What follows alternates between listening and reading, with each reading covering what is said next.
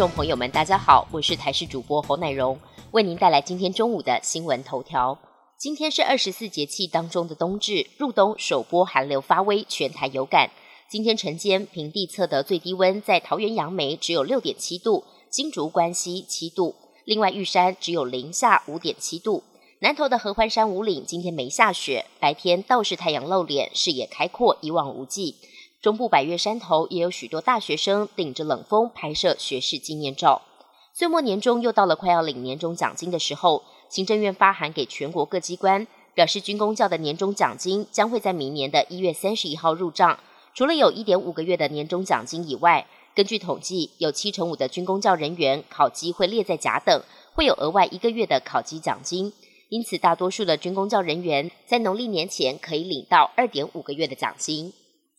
环景黑尾鸥又来了。近期台东富冈渔港出现了一只头被套上橡皮圈的黑尾鸥，模样虽然可爱，但也令人心疼。因为这橡皮圈会出现在黑尾鸥身上，全都是人类乱丢垃圾惹的祸。不过特别的是，一年多前澎湖西屿也曾经出现一只，只是经由资深鸟友判定，它们并不是同一只。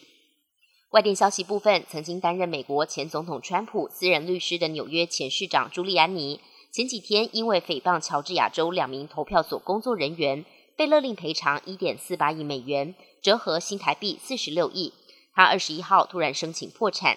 朱利安尼列举资产在一百万到一千万美元之间，不过现在他却突然间多了一点四八亿美元，大约台币四十六亿的负债，因此向纽约法院申请破产。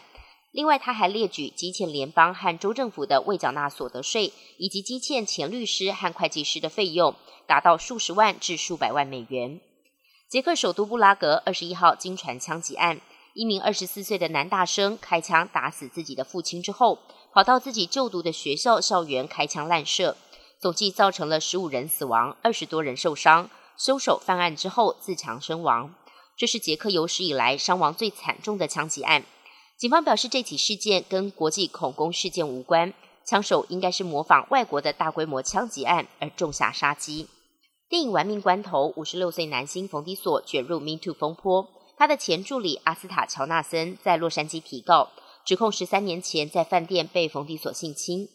根据福华世界报道，诉讼文件指出，乔纳森声称，二零一零年被冯迪索的公司聘用当助理，当时他在拍摄《玩命关头五》。九月某一天深夜，乔纳森被要求在冯迪索下榻的饭店套房等候。后来，冯迪索不顾乔纳森的反抗，抚摸他，并且性侵。几个小时之后，就被冯迪索的公司开除。乔纳森二十一号已经告上法院，目前冯迪索方面还没有回应。